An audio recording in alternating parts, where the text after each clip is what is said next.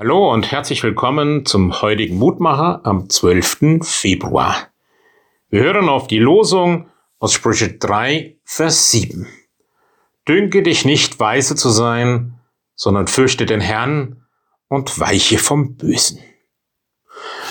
Eine Einladung, seinen Verstand zu gebrauchen, seinen Verstand als gute Gabe Gottes zu erkennen, ohne sich dann über Gott oder andere zu erheben sondern darin, vor allem Gott zu fürchten, Gott zu vertrauen.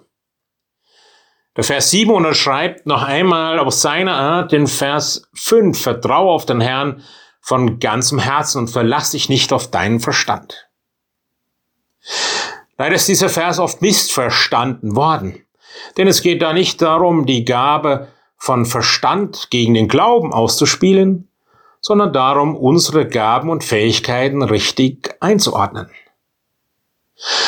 In der Bibel, wenn von Erkennen die Rede ist, von Verstand, dann geht es da nicht so sehr um Wissen, sondern um ein Kennen und ein Verstehen in einer engen Beziehung. Unser Verstand ist ein Geschenk Gottes.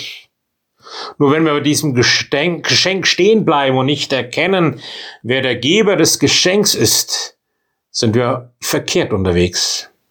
Es ist die Beziehung zu Gott, zu dem Geber aller guten Gaben, die unser Leben bestimmt und erhält. Darum geht es in diesen Versen.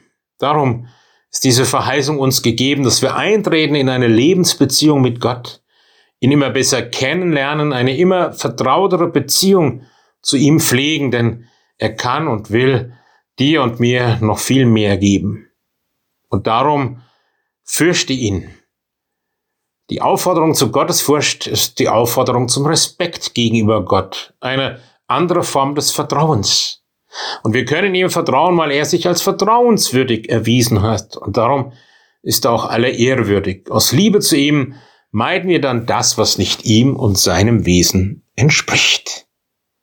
Guter Gott und Herr, so hilf mir, dass ich mich nicht für klug halte, sondern dass ich erkenne, was dein Weg und Wille für mich ist, dass ich aus der Beziehung zu dir lebe, weil du mir deutlich machst, ich bin geliebt, gewürdigt, geehrt in deinem Namen. So segne mich auch an diesem Tag. Amen. Es grüßt Sie, Ihr Roland Friedrich Pfarrer.